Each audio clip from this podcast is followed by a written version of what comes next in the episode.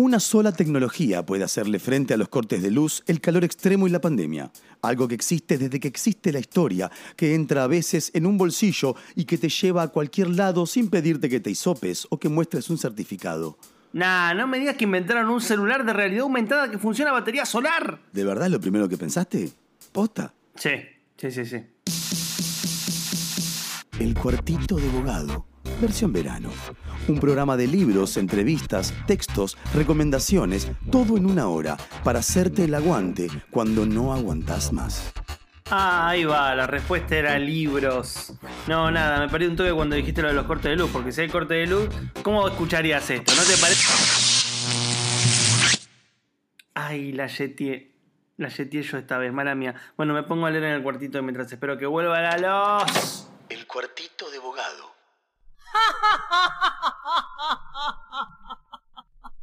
¿Por qué ríes así? Y no tienes razón para amargar mi corazón. Tú sabes que te quiero. Muy bien, estamos en otro capítulo de Cuartito Abogado, el primer capítulo del 2023. Así que inauguramos una nueva temporada, en este caso hablando de uno de los filósofos quizás más trascendentes para hablar de nuestra modernidad, pero también eh, en algún punto de un libro que trata acerca de la lectura, el método, eh, el modo en el cual este filósofo al menos pensó en sus escritos. Todas estas cuestiones tienen que ver justamente con un libro que se llama precisamente El método Rousseau, un libro que apareció en el año pasado, en el 2022, y que a mi juicio es algo muy interesante porque implica una lectura de un filósofo tan trascendente como Jean-Jacques Rousseau desde la Academia Argentina. O sea, sin necesidad de radicarse en una academia europea, uno puede eh, en algún punto encontrarse con material eh, producido en nuestras costas acerca de uno de los pensadores más importantes del mundo occidental. Toda esta larga introducción es para dar paso a Emilio Bernini, que es autor del libro. ¿Cómo estás, Emilio? Hola, Fernando. ¿Cómo estás? Bien, todo bien. Eh, bueno, nada, hay mucho para sacar del libro, así que voy por, por la primera pregunta. ¿Qué es volver a Rousseau, pensar a Rousseau después de, bueno, de tanto tiempo que nos separa y al mismo, en, en la misma instancia, después de tener tantos movimientos recientes que han vuelto sobre la figura de Rousseau? Pienso sobre todo en la deconstrucción, ¿no? En Derrida, leyendo a Rousseau, en textos como de la gramatología, en donde se plantea este gran término que es la deconstrucción pero también pensando que ya hay una serie de primeras interpretaciones polémicas de Rousseau, inclusive en la Revolución Francesa. O sea, medio que entre, entre esos dos mojones, que es volver a Rousseau en el siglo XXI. Bueno, primero te quiero agradecer la invitación a participar de tu cuartito. Eh, la verdad que me honra y estoy muy contento. Y sobre todo inaugurar el, año 23 con hablando sobre Rousseau. Eh, entonces, la, lo, lo, que vos planteas es, eh, tiene que ver eh, con qué sería leer a Rousseau después. Rousseau después. Rousseau después de la Revolución Francesa, Rousseau después del romanticismo, Rousseau después de las lecturas marxistas, Rousseau después de los deconstruccionismos, ¿cierto? porque efectivamente mi trabajo sobre Rousseau se sitúa después de todas esas lecturas, inevitablemente, lecturas que fueron riquísimas y complejas, y lecturas que tuve presente para, para organizar mi estudio. ¿no? Entonces, entonces, podría decir que es un estudio del después, Rousseau del después, después de todo. Eh, en el caso de las lecturas deconstructivas, por lo menos las más importantes, que son las de Derrida y, y de Paul de Man, hay, eh, hay muchas más en esa línea, ¿no? Pero las más importantes son estas dos. Para mí fueron notorias, es decir, yo creo que no se puede leer Rousseau sin esas lecturas, ¿no? Lecturas que, que necesariamente, por las que necesariamente hay que pasar. Para mí fueron notorias porque me permitieron ver la dimensión eh, propiamente deconstructiva en la propia filosofía de Rousseau, es decir, me permitieron ver la filosofía de Rousseau como una filosofía ya deconstructiva, antes de las lecturas de, Derrida y de, y de Paul de Man, ¿no? Entonces, En este sentido, lo que hicieron esas lecturas constructivas no fue más que plantear lo que son sus operaciones propiamente discursivas, ¿no? sus procedimientos, la dimensión propiamente de la escritura, y sobre todo hacer ese tipo de planteo de, de la filosofía Rousseau en un contexto de discusión con otras lecturas de Rousseau, de Rousseau estrictamente contemporáneas, a las deconstructivas que son las marxistas. Es decir, las lecturas de Derrida, por, lo menos, Paul de discute con Derrida exclusivamente, pero Derrida está discutiendo con las lecturas marxistas y está discutiendo en particular con las rusas. Entonces también hay que situar ahí ese tipo de lecturas en ese contexto de discusión, porque de hecho, de la gramatología, texto de, de Derrida, cuya segunda parte está toda destinada a Rousseau, a un solo texto de Rousseau, es del año 67.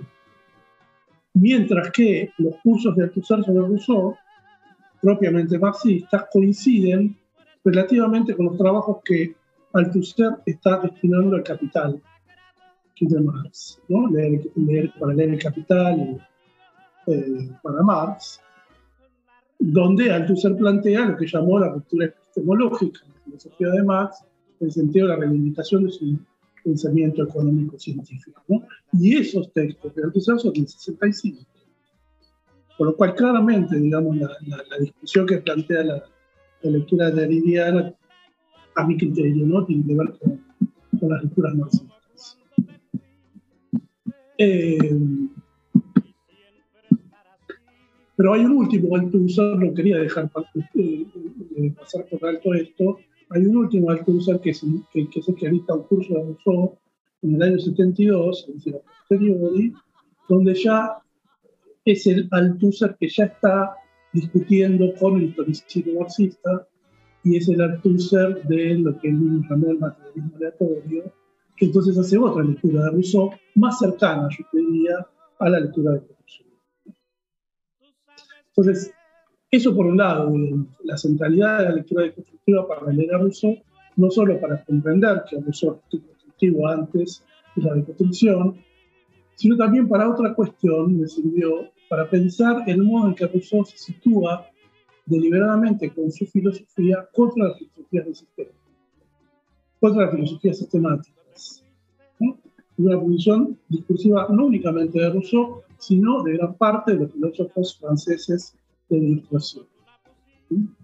Eh, entonces, la deconstrucción, cosa que la deconstrucción no ve, quiero decir, la vida no ve esto, tampoco lo ve Tolman, pero esas lecturas permiten pensar el modo en que esa posición deconstructiva pre-deconstruccionismo eh, en Rousseau suponían una discusión con, con las grandes filosofías racionalistas del siglo XVII en términos de, esas, de esa articulación de sistemas que las caracteriza.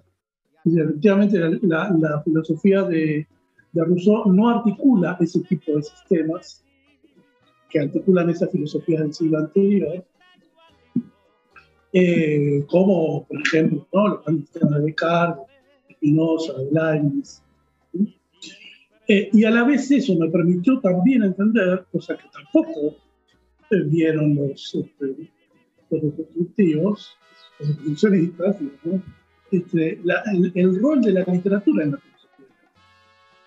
¿no? no solo en la filosofía de Rousseau, sino también en la filosofía ilustrada eh, francesa. El rol que, que, tiene la literatura es una, es una relación de filosofía y literatura que en general no fue leída eh, en el sentido propiamente filosófico. En general ha sido leída para, para este, considerar que la literatura lo que, lo que habría hecho en la filosofía, por eso habría sido eh, ilustrar los conceptos en términos ficcionales. Cuando precisamente lo que yo creo demostrar, digamos, en el trabajo, es que el discurso filosófico y el discurso literario en Rousseau son discursos que van juntos. ¿no? Eh, y, y, de hecho no se escribe filosofía para ilustrar conceptos previos, sino que Rousseau escribe filosofía y también lo hace Diderot, ¿no? Eh, también lo hace Montesquieu. Se escribe filosofía para formular conceptos en el plano de la ficción conceptos que no son formulables en otro plano o sea, que no son formulables en el plano discursivo de la filosofía. Así que la literatura ofrece un plano discursivo para formular conceptos que no podrían formularse por afuera.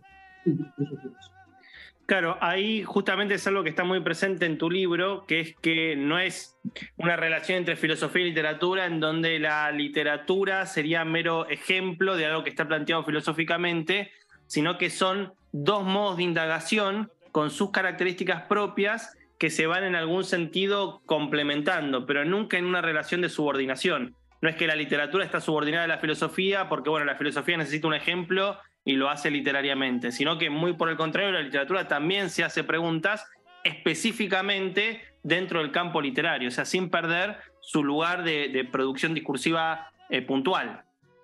Exactamente, exactamente. Ahora, la pregunta que, yo me hice es por qué la, literatura es un discurso filosófico para la filosofía de la Rousseau.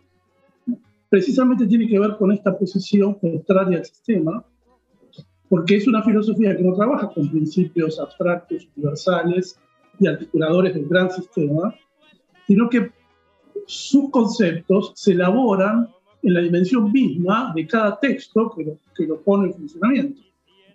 Entonces, en ese sentido, la, literatura aparece como un campo de experimentación del, pensamiento filosófico y como la posibilidad de elaborar cuestiones vinculadas al objeto de, ese texto literario, por ejemplo, la pasión del amor, en el caso de eh, la Eloísa de Rousseau, el objeto es la pasión del amor y poder formular conceptos en torno al problema de la pasión del amor, precisamente en ese plano, que es ese plano que permite pensar esas cuestiones, no el plano discursivo del texto propiamente filosófico.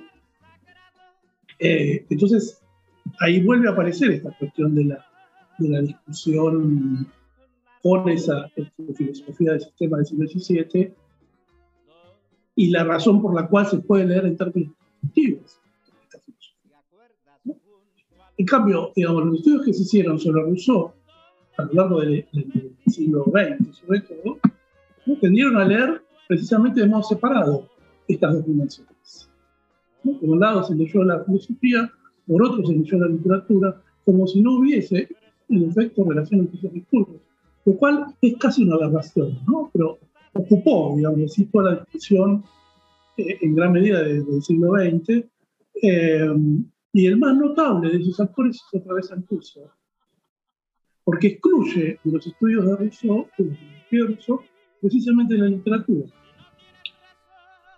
Porque Althusser presupone que la literatura constituye el fracaso de la teoría.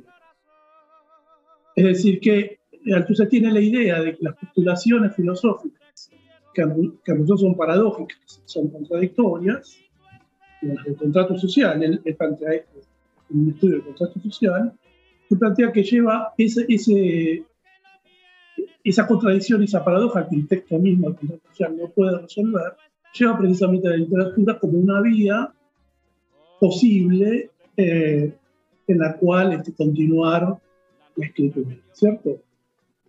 Pero la, la idea eh, eh es que Rousseau habría llegado a un callejón teórico que no tiene más recursos que pasar a la literatura, como si en efecto la literatura no hubiera pensamiento filosófico, ¿no?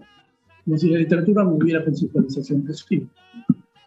Eso de un lado, del lado de la lectura de la, filosofía política, digamos, y del lado de la literatura propiamente dicha, el otro gran crítico es Jan Starobinsky, ¿no? Todos, todos, casi todos leímos su gran texto sobre Rousseau, La transferencia del obstáculo, que tendieron a leer, por el contrario, la literatura como el centro mismo de la obra de Rousseau incluida la filosofía política. Porque lo que hace Starobinsky es leer toda la obra de Rousseau a partir de las confesiones, es decir, a partir del gran texto autobiográfico de Rousseau, donde Rousseau narra, en términos propiamente ficcionales, porque la autobiografía es un texto ficcional, narra cómo escribió sus textos de filosofía política. Entonces, todos los textos eh, eh, escritos en términos eh, discurso filosófico propiamente dicho, están necesariamente causados o explicados por razones que tienen que ver con la propia experiencia vital de Rousseau, por sus traumas, por sus profesiones. Y esa es la lectura que, se hace de la filosofía de Rousseau desde la literatura. Me parece muy notable ese tipo de, de división de trabajo en, la, los estudios de, de, la filosofía de Rousseau durante mucho tiempo. Entonces, volviendo a la cuestión, ¿qué implica leer a Rousseau hoy, en la época de todo lo después? En principio, volver sobre su filosofía para reconocer un pensamiento educativo, es decir, no sistemático, contrario a las grandes metafísicas racionalistas, especialmente Derrida, lee a Rousseau como un pensador metafísico, y esa deconstructividad es parte de una posición discursiva deliberada, una toma de posición deliberada contra esas filosofías de los grandes sistemas metafísicos, permite reconocer que la deconstructividad implica una relación de colusión entre filosofía y literatura en el plano conceptual, eh, que incluso, digamos, hay un texto me acuerdo ahora de un texto de una crítica francés que se llama Paula Duflo, que se dedicó precisamente a estudiar la relación entre filosofía y literatura en el siglo XVIII, en un libro que se llama Las aventuras de Sofía, que es relativamente reciente, y ahí plantea eh, Duflo que en las novelas filosóficas hay una tensión irresuelta, una tensión que constituye un problema formal. ¿no? Es decir, que esa literatura filosófica presentaría problemas formales que no, que no puede resolver, que, que, no pudo resolver. Y el problema formal, esa, esa tensión está en que para Duflo el discurso filosófico demanda un lector lógico, digamos, que no podría coincidir nunca con el lector que demanda la literatura es decir, un lector imaginativo, un lector de ficción, no lógico. Entonces hay un discurso eh, propiamente filosófico destinado a una lectura de carácter lógico que entra en tensión con el discurso propiamente ficcional de la novela. Yo creo que ahí está el punto problemático. A mi criterio, la lectura de Duflo parece considerar la novela filosófica, parece que está considerando la novela filosófica desde el modelo de la novela del siglo XIX, desde el modelo de la novela realista del siglo XIX, que efectivamente es una novela que reduce el discurso especulativo en la ficción en función de la construcción de un verosímil. Pero mi idea es que en el siglo XVIII hay otro que no es el lector del siglo XIX y el lector que constituye la novela realista, sino que es un lector y un lector que se puede comprobar en, la medida en que empíricamente, en la medida que son lectores que escribían cartas. Como a Rousseau, los lectores de la nueva Eloísa le escriben cartas fascinados por lo que estaban leyendo. Y eso está compilado en uno de los estudios de, Robert Darton. Eh, entonces, en el siglo XVIII, a mi criterio, hay otro lector que constituye ese texto de la novela filosófica, hay otro lector, eh, que es un lector que queda, que se desarticula en el siglo XIX. Hay que, habría que preguntarse por esa desarticulación de ese lector del siglo XVIII que a la vez se interesa en un mismo continuo textual por la literatura y por la filosofía, ese lector del siglo XVIII, que queda desarticulado en el siglo XIX,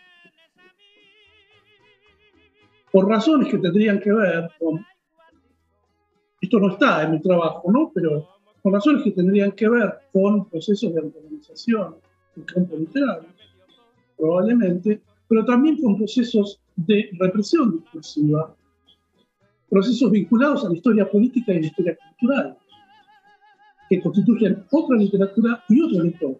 Dicho rápidamente, un proceso que tiene, que tiene lugar a principios del siglo XVIII de represión del discurso materialista, de represión del discurso sensualista propio de la filosofía del XVIII, por razones propiamente políticas, en el momento histórico preciso del eclecticismo filosófico, cuyo jefe de escuela es Víctor Cousin. Perdón, cuyo, cuyo jefe de escuela es. Víctor Cousin. Ahí va. Víctor Cousin, que es eh, el eclecticismo, es la filosofía de Estado en los años 30 del siglo XIX. Entonces sería en algún punto eh, esa represión del discurso materialista es en realidad una represión estratégica que se está llevando adelante en algún punto por el tipo de lector que está por venir. Eso constituye un nuevo tipo de lector. Claro, sí. de hecho, a, eh, a, mí me interesa pensar el realismo, el realismo balsaciano, precisamente porque en Balzac hay una discusión con el eclecticismo de Estado, con la filosofía ecléctica de Estado eh, en, la Francia de 1830. A mí me interesa pensar el realismo como una, el realismo balzaciano como una consecuencia de esa represión de los discursos materialistas y sensualistas que opera la filosofía ecléctica eh, a comienzos del siglo XIX. Más allá de que Balzac es mucho más complejo que eso, pero lo que, lo que hace esa operación, la represión del discurso materialista y sensualista, que estaba asociado necesariamente a la Revolución Francesa, por eso el eclecticismo es una filosofía de Estado, eh, lo que hace es precisamente constituir un tipo de verosímil realista la literatura que es el que representa de mejor modo Balzac. Balzac hace otras operaciones en su propio realismo, digamos así. Pero realismo balzaciano habría que pensarlo en principio en función de esa operación del eclecticismo como filosofía de Estado, de la monarquía de Julio, ¿no? del Estado de la monarquía de Julio, por parte del filósofo ecléctico de Víctor contra esas filosofías que en gran medida constituyeron la francesa. Bueno, vamos a pasar a las siguientes dos preguntas que estarán obviamente en el segundo bloque de este cuartito especial, primero del año, dedicado a Rousseau con Emilio Bernini. El cuartito de bogado, un protector solar contra el tedio.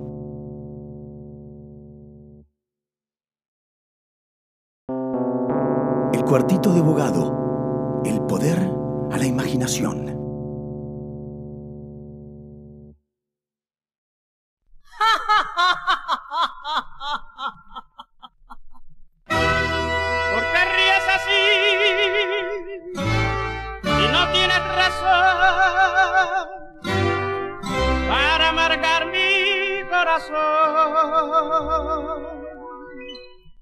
Sabes que te quiero. Muy bien, segundo bloque de este primer cuartito de abogado 2023 dedicado al libro de Emilio Bernini, El método Rousseau, texto que constituyó eh, parte de sus estudios eh, de doctorado, es más, es su tesis que en algún punto está obviamente entroncada con algo que corresponde a las investigaciones contemporáneas de Emilio que tienen que ver con la tradición eh, materialista, sensualista eh, europea, eh, en, términos muy generales, a partir o, centrada más que nada en el siglo XVIII y sus extensiones en el XIX, y me atrevería a decir inclusive en la actualidad. Y justamente en el final del bloque anterior estábamos hablando de ese aspecto materialista y sensualista de Rousseau reprimido en una producción propia del siglo XVIII que tiene sus repercusiones en lo que va a ser, por ejemplo, el realismo balsaciano del siglo XIX, eh, algo que corresponde ya a una lectura muy particular de, Emilio y me parece interesante, inclusive polémica, ¿no? Porque justamente tiene que ver con este entronque de una tradición de un siglo, cómo se proyecta hacia el otro. Y un poco la segunda pregunta que le quería hacer como para reorganizar nuestra charla tenía que ver con esos aspectos materialistas y sensualistas de Rousseau sobre todo pensando porque quizás un primer impacto de su pensamiento, de su filosofía, tiene que ver con una apuesta muy volcada hacia un pensamiento más inmanente, ¿no? No, tan apoyado en cuestiones trascendentalistas y que tiene que ver obviamente con lo que decíamos, ¿no? La Revolución Francesa como uno de los primeros grandes movimientos de interpretación de, la filosofía rusoniana. Digo, ¿qué hay de, ese materialismo, de ese sensualismo de Rousseau que en algún punto todavía puede ser encontrado, pese a este movimiento represivo que, vos habías comentado anteriormente? Bueno, em, yo distinguiría entre materialismo y sensualismo, mm. eh, precisamente para plantear que Rousseau no es un, no es un materialista. Es un sensualista, es un empirista, pero no es un materialista. Tiene en común con los filósofos materialistas del siglo XVIII su empirismo. Es decir, comparte con los filósofos del XVIII contemporáneos, con la Metri, con Dolbach, con Diderot, con Besio, con todos los cuales discute de distintas maneras, comparte la teoría del conocimiento empirista. Es decir, esa teoría que supone, como, sabemos, que las ideas se forman en el individuo a partir de los datos de los sentidos, a partir de la experiencia, lo cual constituye una posición contraria al racionalismo cartesiano que postulaba en el siglo anterior, también sabemos, la innatez de las ideas y la universalidad de la razón en todos los sentidos. Rousseau discutía con los materialistas no es la cuestión, eh, digamos así, la teoría del conocimiento empirista, sino que lo que discutía era básicamente dos cuestiones. Una, la cuestión de la moral, y la otra, la cuestión de la religión y, en consecuencia, la existencia de Dios. Esa es la diferencia entre materialistas y Rousseau como sensualista y empirista. ¿no? Y esa discusión tuvo dos modalidades. Me parece importante aclarar esto antes de seguir con lo que, vos estabas planteando. ¿no? Tuvo dos, dos, modalidades esa discusión, eh, distintas modalidades, no dos, más. ¿no? Eh, por un lado, en Rousseau hay una necesidad de afirmar una conciencia moral innata en los individuos. De modo que en eso quiere decir que en cada uno de nosotros están ya inscritos los valores del bien y del mal, de modo innato el individuo, independientemente de sus circunstancias históricas, sociales, culturales, no hay confusión entre individuos. Esa discusión está planteada fundamentalmente en el segundo discurso, con las nociones de amor de sí y de piedad. la piedad que está en los animales y está en el hombre mismo antes del universo social. Es decir, la piedad está en el momento de la animalidad del hombre en ese momento ya están los valores del bien y del mal en la conciencia. De modo que ese hombre de la naturaleza anterior a la sociedad le repugna ver sufrir a otro y cuando ve que el otro sufre, actúa por ese otro porque tiene piedad. Esa piedad es un sentimiento a la vez, es un sentimiento de conservación de sí mismo, de amor de sí, porque esa acción piadosa por el otro es una proyección de sí mismo en el otro, de modo que al actuar por el otro que sufre, actúa por mi satisfacción. ¿Verdad? Entonces, ahí está la discusión con los materialistas. Los materialistas afirmaban, por el contrario, la relatividad de los valores morales, la no innatez de los valores morales, porque esa relatividad es central para ellos para fundamentar el ateísmo. Los materialistas son ateos, Rousseau no la relatividad de los valores morales les permite a los materialistas criticar la religión instituida.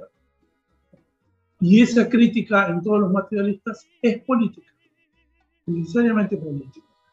Para los materialistas, incluido Rousseau, aunque Rousseau de una manera muy particular, la religión es un modo de dominación y de, eh, sometimiento de los individuos y la religión para los materialistas es un engaño de los grandes profetas, como Moisés, Jesucristo y Mahoma, que por razones que tienen que ver con el goce del dominio político engañaban a los pueblos. Esa es la, posición, digamos, materialista más radical. ¿no?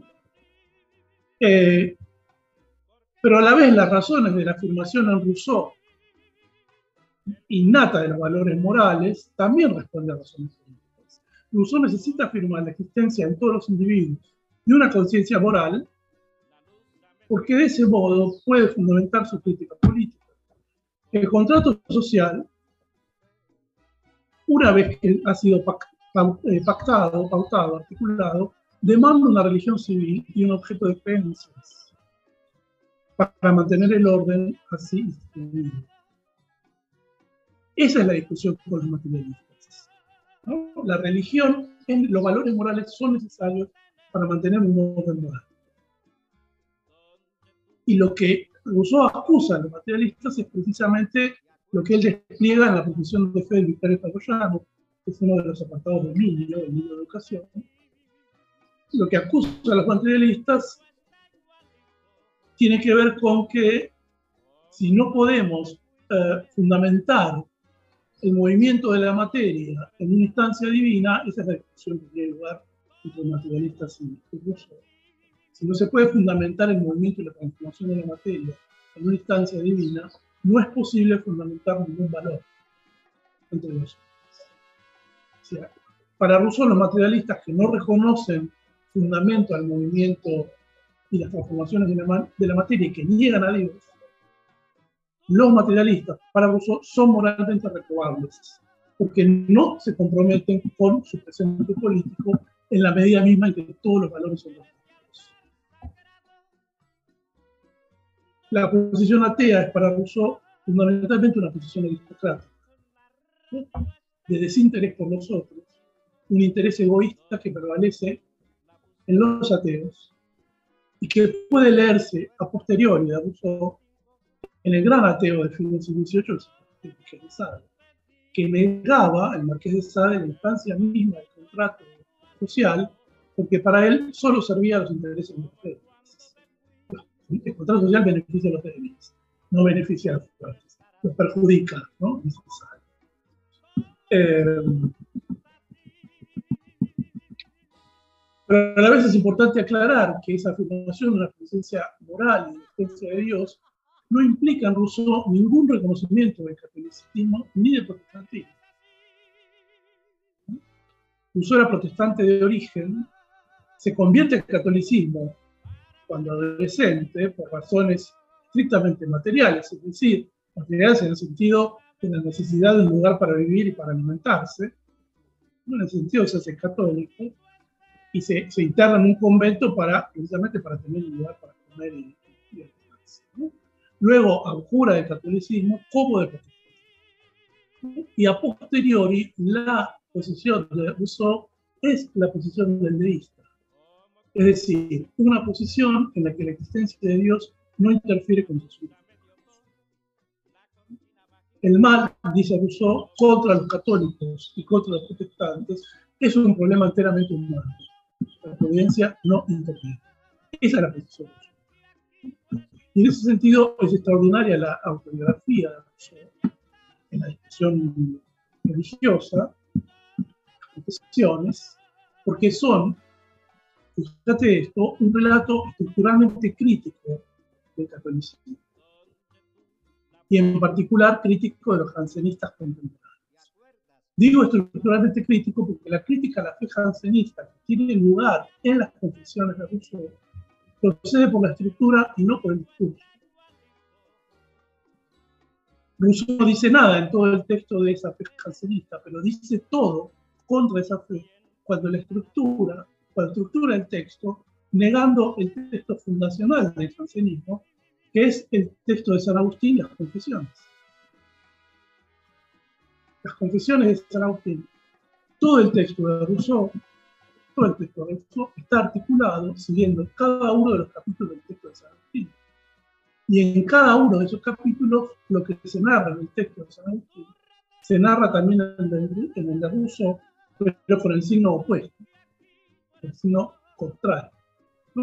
Y en esto es ejemplar el capítulo que Agustín destina a la narración de Agustín, Agustín a, la, narración de su conversión al catolicismo. Es un capítulo de para Agustín de iluminación, de transformación positiva de liberación, en Agustín, una larga errancia de vida en el pecado. ¿Qué hace Rousseau? En ese mismo capítulo, en su texto, narrar su comienzo de la carrera de filósofo, es decir, la escritura de su primer texto, el primer discurso, que es el inicio, por el contrario, para Rousseau, de todas sus desgracias. Es el inicio de la vida en el amor propio, es decir, en el orgullo. Es decir, en la alienación, en la opinión de los otros.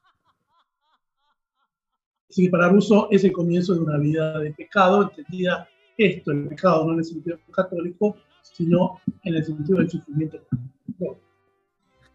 Emilio, y en el último texto que vos acabas de publicar es justamente una traducción de, un trabajo que tiene que ver con esta línea de pensamiento, esta serie de tensiones históricas también. Me gustaría que hables un poco acerca de ese libro, en algún punto ver cómo lo pensás vos enganchado con el método Rousseau. Digo porque justamente son libros que terminan apareciendo muy cercanos en el tiempo y tienen que ver con tus investigaciones contemporáneas.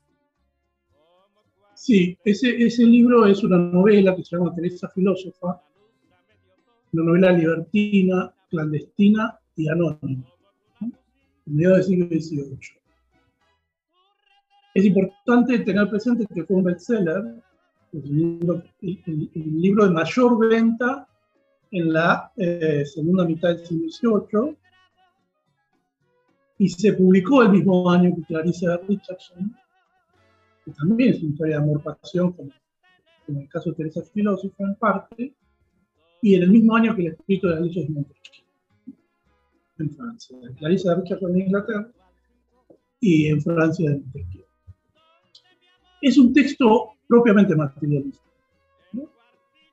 Es un texto que recoge la tradición materialista, pero la tradición materialista anterior a los materialistas contemporáneos de Rousseau, que son los materialistas de la segunda mitad del siglo Santiago, Deleuze, Dimitri Dolbach son los materialistas de la segunda mitad del siglo XIX. La gran tradición materialista que posibilita la articulación de las filosofías de los contemporáneos de Rousseau es aquella en la que se sitúa Teresa Filósofa.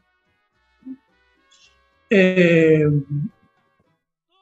y, hay una, doble tradición eh, que, se une en el texto de, este, esta novela anónima. El de la llamada tradición libertina, que tenía dos aspectos. El libertinismo filosófico, que es precisamente la filosofía contraria a este, los, grandes sistemas nacionalistas, y el de la tradición libertina de la uh, de la licencios, es decir, la pornografía. Entonces, lo, extraordinario de Teresa Filósofa es que es una novela que une a la vez la discusión filosófica y la pornografía, que era parte de una misma tradición libertina así llamada, y que tenía distintas manifestaciones más propiamente filosóficas y más propiamente pornográficas. Lo que hace eh, esta novela es precisamente unir las dos. Y es precisamente uno de los pocos textos que Sade reconoce en su genealogía de la novela libertina y lo atribuye a un marqués, el marqués de Darjeon, pero esa autoría todavía está en discusión. No, no, no, no, no, no, está claro quién, quién fue la Ahora, lo interesante para, mi lectura que Sade reescribe ese texto de esa filósofa y lo reescribe para superarlo, es decir, para demostrar sus limitaciones. Y lo reescribe en el texto de la filosofía del pecador. Es decir, que si leemos de esa filósofa, si leen los lectores de esa filósofa en lección de, del Cuenco de Plata, tiene que leerlo en función de la filosofía del pecador de Sade, porque los dos son textos pedagógicos. La filosofía del pecador es una lección de sexualidad libertina que el grupo de aristócratas le eh, ofrece en términos propiamente prácticos y también filosóficos a una joven adolescente. Y en, eh, el caso de, de, Teresa Filósofa, que es una memoria, está escrito como una memoria de la propia Teresa, también es un texto pedagógico. De educación de la propia Teresa en la sexualidad divertida y en la filosofía. Es decir, que Teresa aprende a filosofar al mismo tiempo que aprende a disfrutar del goce sexual. Te iba a preguntar de qué manera, en algún punto, lo que está en filosofía del tocador, que es esto de iniciarse en la, las prácticas eh, pornográficas, eh, amatorias, eh, y también conocer, digamos, este plano del conocimiento, de este nuevo modo de, de acercamiento al conocimiento, ese vínculo en realidad no es tanto un cruce original de Sade, sino algo que él está retomando literalmente de Teresa Filósofa. Digo, esta cosa de que en realidad la novedad de Sade no es tan novedad, sino que él está retomándolo de un texto anterior que, como vos bien decías, fue un bestseller de la época. Exactamente, sí.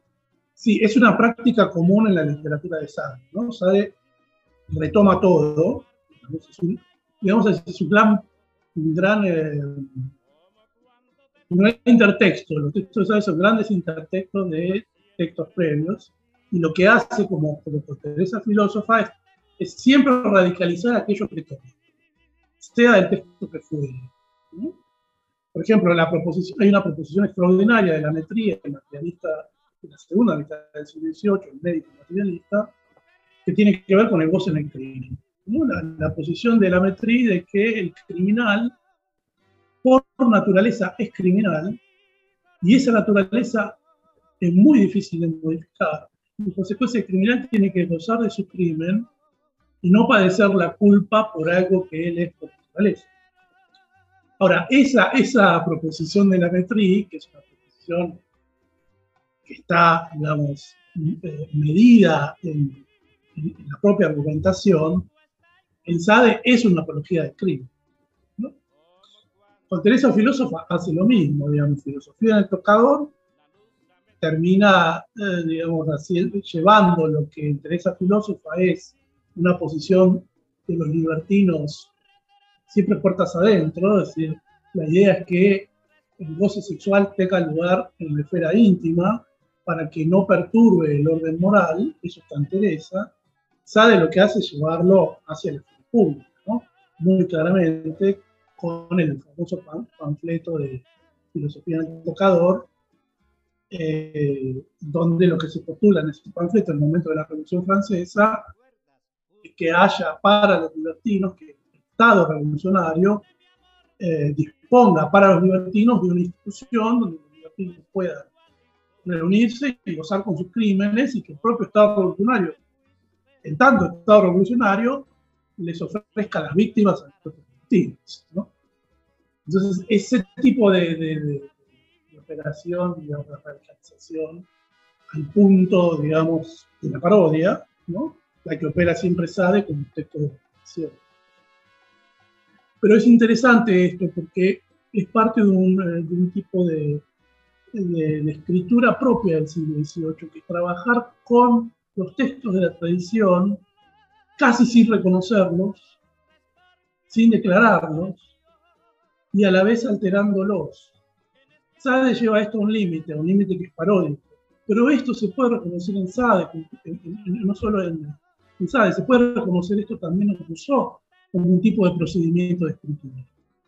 Este, esto que te comenté de las confesiones, lo que hace Rousseau con las confesiones de Agustín, es un ejemplo perfecto de cómo, de cómo eh, en el siglo XVIII se trabajaba con, con, los textos previos y contemporáneos de un modo completamente libre, yo diría, eh, y eh, donde el texto previo es un intertexto que permite una creación nueva, incluso cuando esa creación vaya en la dirección contraria a aquello que es el texto original, digamos, el hipotexto este, tenía.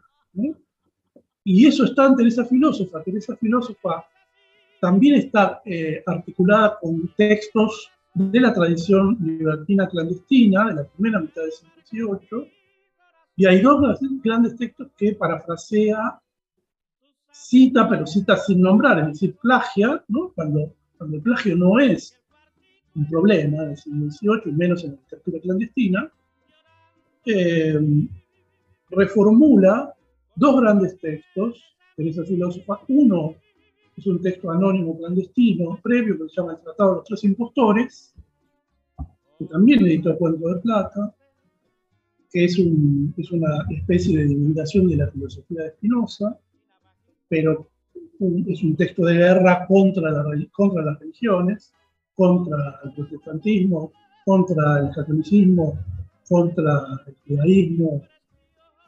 Eh, y hay otro texto más que también anónimo que se llama Examen de la religión. Esos dos textos están presentes en esa filósofa, pero no hay en ningún momento reconocimiento de que hay un trabajo de ese tipo. ¿Por qué no hay reconocimiento? No es una cuestión de plagio, es una cuestión de pensamiento. ¿no? El pensamiento se alimenta de lo que ha sido pensado antes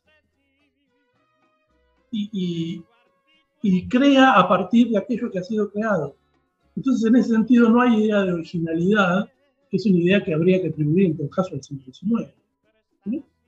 No hay idea de originalidad, sino que hay idea de un trabajo por los textos de la tradición como parte de un pensamiento eh, y me parece notable porque esto también está en eh, en el hay una elaboración conceptual que es posible precisamente por el trabajo que él hace con conceptos contemporáneos y previos. ¿no? Rousseau no inventa conceptos, no es un inventor de conceptos, sino que más bien es eh, alguien que reelabora lo que ya ha sido trabajado y su originalidad, en todo caso, tiene que ver con una posición nueva en el interior de un discurso que ya ha sido articulado. Bueno, en, líneas generales tenemos entonces dos libros para poder visitar toda esta serie de, reflexiones que van del siglo XVIII al siglo XIX y más allá, eh, que son justamente el método Rousseau, un dinamismo de los conceptos, el texto que editó Las 40. Es un trabajo, la verdad, más que recomendable porque lo que permite ver es eh, la actualidad del pensamiento rusoniano en la medida en la cual se lo revisa como un texto que va a contrapelo de las lecturas que supuestamente lo encasillaron en tal o cual lugar, ¿no? Por eso habíamos partido toda esta charla eh, en función de las lecturas de Derrida, de Althusser, de eh, Paul de Man, varios autores que, que, hemos mencionado, que por ahí uno los conoce, sabiendo que sus formulaciones empezaron, pienso sobre todo en Derrida, discutiendo con Rousseau, retomándolo, deconstruyéndolo. Y una de las cosas más interesantes del libro de Emilio es que ya hay algo en Rousseau que va deconstruyendo la propia lectura deconstructiva, ¿no? Sería como una especie de deconstrucción a Van la Eh, y por otro lado, eh, Teresa Filósofa, una traducción que sacó Cuenco de Plata, que permite revisar justamente la manera en la cual nosotros leemos autores tan caros a nuestro pensamiento como el Marqués de Sade, eh, digo, e, en el marco en el cual el propio Sade está retomando textos anteriores, ¿no? Y que tiene que ver con todo esto del lo que decíamos con, con, Emilio, ¿no? Al comienzo del segundo bloque, el pensamiento materialista, la relación con los textos que hoy podríamos llamar pornográficos. Digamos, esto eh, por lo menos permite encadenar las dos lecturas y, disfrutar eh, a, todo ritmo, como se suele decir, eh, textos que aparecieron en el siglo XVIII, pero que tienen que ver con nuestro presente. Emilio, sé que estás también trabajando con una línea que continúa esta reflexión sobre los materialismos si querés comentar brevemente qué es lo que estás haciendo o pensando en estos momentos. Bueno, por un lado, lo que te había comentado en el bloque anterior, el realismo eh, balsaciano, estoy trabajando en función del materialismo, no solo de esta operación, digamos, propia del momento de Balzac, que tiene que ver con el criticismo eh, filosófico, que implica la represión del materialismo por razones políticas, pero también eh, implica la presencia muy fuerte de, las, nuevas ciencias médicas a del siglo XIX, que, que, transforman ese materialismo en un materialismo biologicista, que es central para, para Balzac. En Balzac hay un materialismo biologicista, pero también hay en Balzac un materialismo que se remonta a la tradición del siglo XVIII que tiene que ver con la formación por parte de su padre, que un Eh, y por otro lado, esto se complejiza notoriamente porque en Balzac también hay un misticismo que tiene que ver con la formación que tiene de la madre.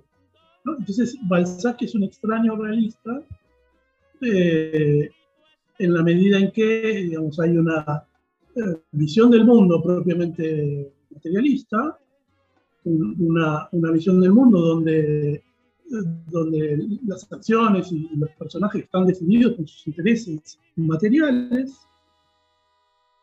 pero a la vez hay una concepción, digamos, de que esas acciones propiamente materiales tienen un fundamento eh, en una metafísica que Balzac elabora a partir de, de, sus conocimientos artísticos. Eso por un lado.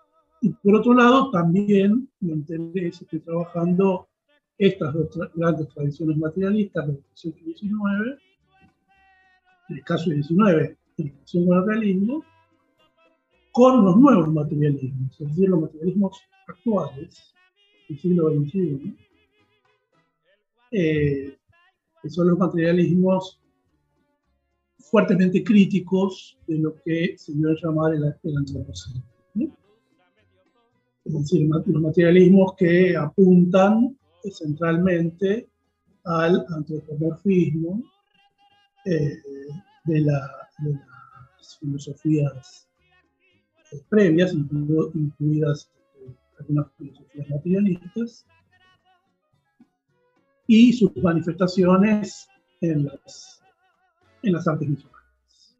Muy bien, ese es un, panorama completo de todo lo que estás trabajando. Emilio, te agradezco mucho por esta charla. Eh, la estamos haciendo en un momento eh, muy interesante porque Emilio está en su lugar de vacaciones y yo estoy a punto de irme, así que los dos es como generado como una especie de suspenso. Es rarísimo, ¿no? Suspendimos la parte vacacional, es como que la vacación dentro de la vacación sigue siendo eh, la reflexión en algún punto. así que bueno, muchas gracias, muchas gracias por este espacio. Gracias a vos. Por favor, siempre un gusto. Eh, a los que nos están escuchando, bueno, terminamos con el cuartito de abogado. Pueden seguir, eh, si están en Spotify, pueden seguir con la próxima, eh, el próximo capítulo, que debe ser un capítulo anterior. Y si están escuchando esto por FM La Tribu, recuerden que tienen una programación muy vasta, así que disfrútenla buenamente. Cerramos la puerta del cuartito, pero solo por hoy. Si te quedaste manija o picaporte, puedes escuchar todos los capítulos del programa en el canal de Spotify, El Cuartito de Abogado o seguir la cuenta arroba abogado escribe. Y si no, no importa, que nada te distraiga del libro que te distrae de todo. Hasta la semana que viene.